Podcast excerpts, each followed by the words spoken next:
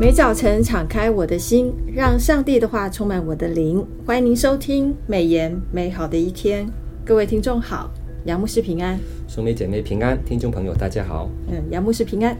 我们按着每日研经释义的进度，今天研读完以赛亚书了。是的，六十六章读完了。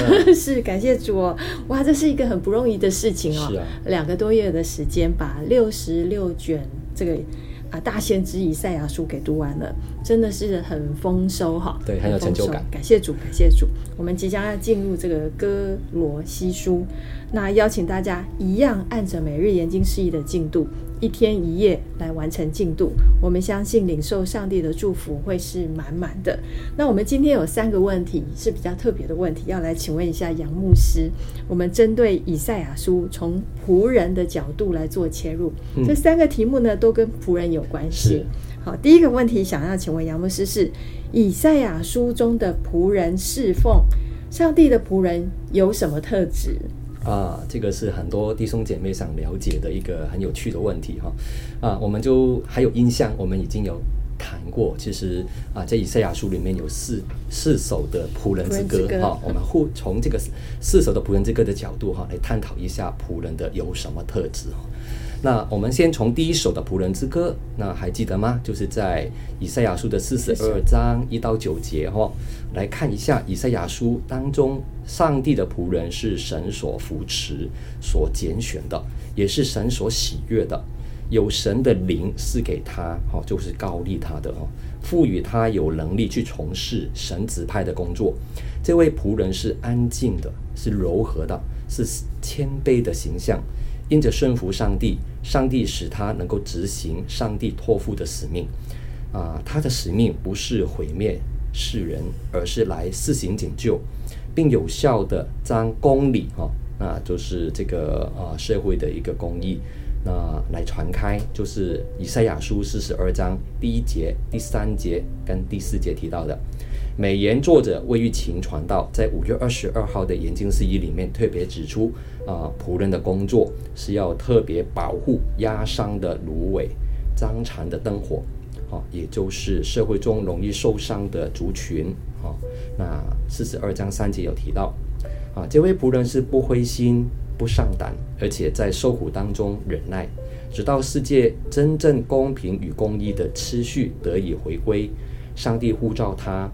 就会扶持他，使他成为众民的中保，带领他们与上帝建立关系，又做外邦人的光，领他们走出黑暗的酬劳。哈，那就是以赛亚书四十二章六到七节提到的。那接下来我们从第二首的仆人之歌，哈，那就是以赛亚书四十九章一到六节来描述一下这位仆人的蒙召。他指出他受托的使命是要从是要复兴以色列，哈。并要做外邦人的光，向世界施行拯救，成为外邦人的一个桥梁哈，就是光照哈。那这位仆人也有先知的职分，可以代表上帝传讲信息，就是以赛亚书四十九章一到二节。虽然他经历嗯啊被藐视啊被厌恶，还有被苦待啊，这里预告了仆人必经历苦难，遭人拒绝，还有烟气。但他在受苦当中仍然信靠仰望上帝啊，就是四十九章第四节。接下来我们从第三首的仆人之歌，就是以赛亚书五十章四到九节，描述这位仆人是受教者啊。那主要是给仆人言语，使他能够扶持疲惫软弱的人。但他之所以能够扶持他人，是因为上帝先开通他的耳朵。因着他的受教与顺服，他忍耐受苦，心志坚定。啊，以赛亚书五十章六到九节，四十九章第四节跟第七节提到的。最后一首仆人之歌，就是以赛亚书的五十二章十三节到五十三章的十二节，描述这位仆人的外表啊的容貌是憔悴。枯槁哈，那就是以赛亚书五十二章十四节，还有五十三章的一整章哈。那从工作使命来看，这位仆人他受苦是为要承担世人的罪孽罪孽哈，使世人罪得到赦免，并与神和好。然而从他所受到的待遇而言，他经历沧桑，被藐视，被厌弃，多受痛苦，曾经忧患。最后，从他的侍奉果效而言，他的降卑与高升有惊人的转变，令世人难以置信。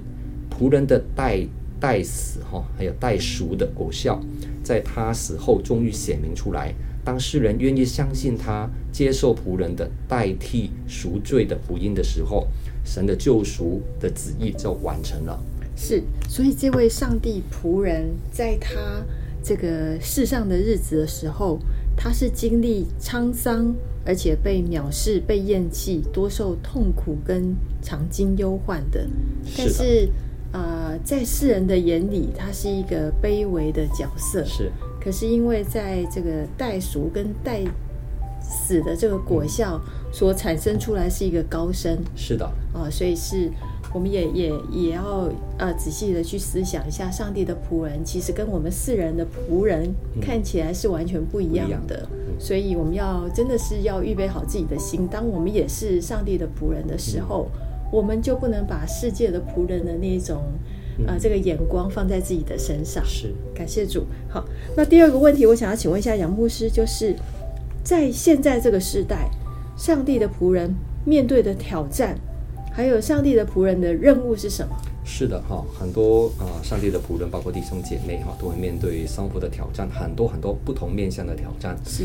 那今年六月八号，我到新安全人成长中心参加中华基督教救助协会举办的“一九一九”哈，就是要救要救哈，就是自贡双月的会议。嗯、那我听见有一位仆人哈，就是神的仆人陶木群牧师。那以关键第六局为主题，分享了台湾教会面对的新的挑战。那他分享，在今年有一场国际棒球青年比赛，在一般青棒赛，两队实力悬殊的啊棒球队对决的时候，可以打到第九局哈，才能才分出胜负哈。那然而在国际赛事当中，为了顾及彼此的颜面。如果两队分数相差十分以上啊，不知道弟兄姐妹知不知道哦？裁判在第七局的时候就可以宣布提早结束比赛了。嗯，那台湾青棒队跟另一个国家的青棒队对决，对方在第四局的时候已经领先台湾队六分了，观众非常紧张，一路为台湾队加油。后来台湾青棒队啊有稳住了哦，啊度过了危机。那陶牧师就反思台湾教会会不会有关键的第六局的挑战呢？如果不注意不注意的话，就结束比赛了。是啊，他提出中华福音协进会在二零二二年做了一份教会的教师报告。哦，那这个调查报告指出，在一九八九年，全台湾的教会数目有两千六百六十间。信徒人数有四十四点八万人，那到了二零一七年，教会数的倍增哈，到四千四百零九间，信徒的人数也快速增长到一百五十四万人。好，然而经过了三年的疫情冲击之后，教会数虽然有持续增加到四千七百一十四间，但信徒的人数急速下降到八十六万。那信徒就流失了将近一半，台湾教会是不是面临关键的第六局挑战呢？那教会的传道同工面对疫情逐渐缓和，从今年的二月，各国逐渐放松机场旅客入境的措施规定啊，那台湾出现了报复性的出国旅游，但为什么没有出现报复性的回教会实体聚会呢？或报复性的传福音、变传运动呢，或报复性的宣教呢？啊，唐牧师分享了三个可能的原因。啊，第一个就是疫情检验了信徒的优先次序可能出了问题。啊，第二是世代的流失、世代张力差异的挑战，带来教会的青少年产生无法确定自己是谁。新世代在追寻身份认同出现了问题，他们会借着用某些立场来定义自己是谁，比如说支持支持这个死刑、支持同性婚姻、支持人权等等的议题来定义自己。当教会的领袖立场与他们支持的立场冲突的时候，又没有好的对话机制，哈，青少年就会严重流失，教会老化也会越来越严重。第三个原因，台湾教会给社会的观感不是很好，没有整全的福音给新的时代。早期教会很强调罪、审判、基督的十字架救恩，现在的教会比较多强调上帝的爱、富足的生活、成功的人生。当信徒出了社会，面对真实的职场生活的时候，不是神的仆人所说的那那么一回事，那他们就会发现落差很大，对上帝开始抱怨、失望，渐渐就不去教会了。那身为上帝的仆人，在先进的时代，首要的任务是成为一个受教者。哦，那每早晨被主来唤醒。啊，经文以赛亚书五十章四到五节提到。唤醒我的耳朵，使我能听，像受教者一样。主耶和华开启我的耳朵，我并未啊、违背，也未退后。今天上帝的仆人最大的问题是太忙了，停不下来，听不见神的声音。张文亮教授在他失去太太的那段日子里面，他领悟到，在危险的日子，我们不做任何的好事，也不做世人认为有意义的事。只做主要我们做的事。上帝的仆人应当来到主的施恩座前来祷告。主耶和华是我受教者的舌头，使我知道怎样用言语扶助疲乏的人。主每天早晨唤醒唤醒我的耳朵，使我能听，像受教者一样。就是以赛亚书五十五十章的第四节提到的。感谢主，杨牧师，你的回答就是针对这样子的世代。就是我们更要求神给我们一个赐教的耳朵跟舌头，受教的耳朵跟舌头，是的，让我们能够更听得到神的心意，嗯啊，让这个这么混乱动荡的时代里面，我们更明白上帝的选择是什么。是是，感谢主，感谢主。所以仆人的话，其实应该要更。跟上帝之间的关系要更加的亲密，是是，感谢哈。好，第三个问题，我想要请问一下杨牧师，是在等候基督再来的日子当中，上帝的仆人可以做什么？哦，这是一个一个应用的问题哈。嗯、那以赛亚书六十一章一到二节里面有一段啊非常棒的话，它记载说：“主耶和华的灵在我身上，因为耶和华用高高我。”叫我报好信息给贫穷的人，差遣我医好伤心的人，报告被掳的得释放，被捆绑的得自由，宣告耶和华的恩年，安慰所有悲哀的人。这是上帝的仆人的使命宣言，也是弥赛亚耶稣基督在传道之初的使命宣言，就是记载在路加福音第四章十八到十九节。美言的作者魏玉琴传道在六月十四号的研经释义里面也特别指出，恩年就是喜年，就是记载在利未记二十五章整章里面提到的。喜年不仅使百姓解除债务，取回上帝所赐的产业，带来自由与新生的一个机机会，也让全地休养生息，恢复生产力。现今的世界有哪一些人需要喜年带来的自由释放呢？又有哪一些人期待喜年的恩典呢？我在今年六月八号参加的啊志工双月会听到的第二堂讲员啊李喜清姐妹。啊，她是现在台北灵粮堂社会服务处的负责童工，她分享的一个题目就是人生可以不再债务的债，不再啊惧怕首部首部曲哈，人生可以不再惧怕。首部曲，他提到社会上有一群人已经被扣薪，财产已被冻结，包括他的存款、保单、不动产等等，催债的压力与恐惧，想要回到正常的劳工体系工作，想要恢复自由身，有自己的规划，他们不想再留子孙或影响配偶，有罪疚感，他们相信信仰有力量可以帮助他们。知道债务是可以解决的啊！我们意思说有一群欠债的人哈。那台湾教会的牧者、区长、小组长或弟兄姐妹，其实都是上帝的仆人哈。那可以训练啊弟兄姐妹们啊，在教会做债务债务的关怀。一方面可以定期，比如说上个月一次，在教会举办债务是可以解决的理理债讲座哈。那可以邀请。啊、李喜清姐妹或林永松律师哈、这些专业的基督徒啊做讲座的讲员，在教会成立债务咨询处或债务人的关怀小组，可以为债务人做四件事：第一，改变对债务人的刻板印象；第二，生生存权优于啊债权；第三，相信债务解决是有希望的；第四，合力砍断。拴住家庭的铁链，哦，陪伴债务人定下啊目标，什么目标呢？比如说，绝望的人可以重燃新生的希望，被扣薪水的人哈、不再担心被扣薪。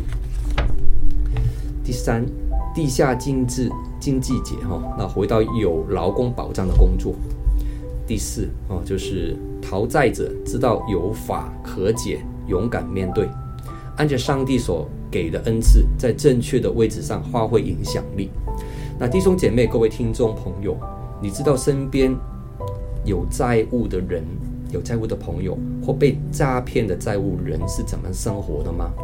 有人选择自杀，放弃自己，哈，离开世界；有人躲在地下经济领现金，没有劳保的保障；有人被银行扣薪还债；有人不敢使用自己的账户。有人的户籍寄放在户政事务所，有人苦撑着不合理的协商机制，哈，人只能缴最低的应缴金额，有人四处借钱，有人欠债，哦，就是还有就是健保费缴不出来，无法缴国民年金等等。请问您愿意关怀这群人吗？最简单的关怀方式就是把他们转借给法律辅助基金会。啊，这边有个电话，就是四一二八五一八，哦，就是法律辅助的基金会的电话，四一二八五一八，或转借给在卡在受害人自救会，哈，卡在受害人自救会，每个月的第二周礼拜三的晚上，或第四周礼拜六的上午，哈，有一个服务电话，就是零九三三九二二九八四。零九三三九二二九八四，也可以打电话到台北林良堂债务啊、关怀咨询专线哈，零二二三六九五五二零零二二三六九五五二零来求助。好，谢谢杨牧师的分享，就是按照这个以赛亚书圣经上面的这个教导。就是仆人呢，在这个恩年或喜年的时候，我们其实也是要尽量的可以去让人得自由，是的，或者是让他们可以得到帮助。嗯、那杨牧师今天分享的例子，就是一个在现在普罗大众当中有常常会遇到的一些问题。是这样的问题，可能不是不是只有发生在某一个特定的年纪，嗯、可能是全年龄层都有的。是的，哦，所以这个问题其实我们也可以正视。哦，原来我们在呃组内的机构。其实是有这样子可以服侍大家的，是的，是的，所以请大家一定要留意哦，可以找这个呃法律扶助基金会吗？嗯、他的电话是四一二八五一八，或者是找这个台北林洋堂债务关怀咨询专线。是，好，请大家可以上这个网络上可以去搜寻一下。谢谢杨牧师这么好的分享。其实我们在这个世上很多基督徒。我们有很多需要帮助跟关怀别人的地方，大家只要留意一下，其实即便是一个很小的这个事情，嗯，都有许多人是需要帮助的。是，请大家可以多多留意。那么我们谢谢今天杨牧师的分享，呃，再一次的提醒大家哦，感谢主，让我们呃可以顺利的把呃以赛亚书，呃从第一章到六十六章，六十六章给读完哈。那我们真的是要学习先知在这个。这个先知书里面啊、跟我们提到的，好提到的，就是不管说是在幕后那个日子是怎么样的一个景象，但是我们还是要持定恒心的来读圣经，来了解上帝给我们的教导跟训诲是什么。那在这个世界上，我们努力活出神子民喜悦的那个样式啊！愿大家都能够成为那个在在幕后的日子，大家都是呃欢欣哈。欢唱，一起来颂赞我们的神的，感谢主。那我们今天美言美好的一天就分享到此，谢谢您的收听。愿上帝的话语丰富充满我们的生活，使大家福杯满溢。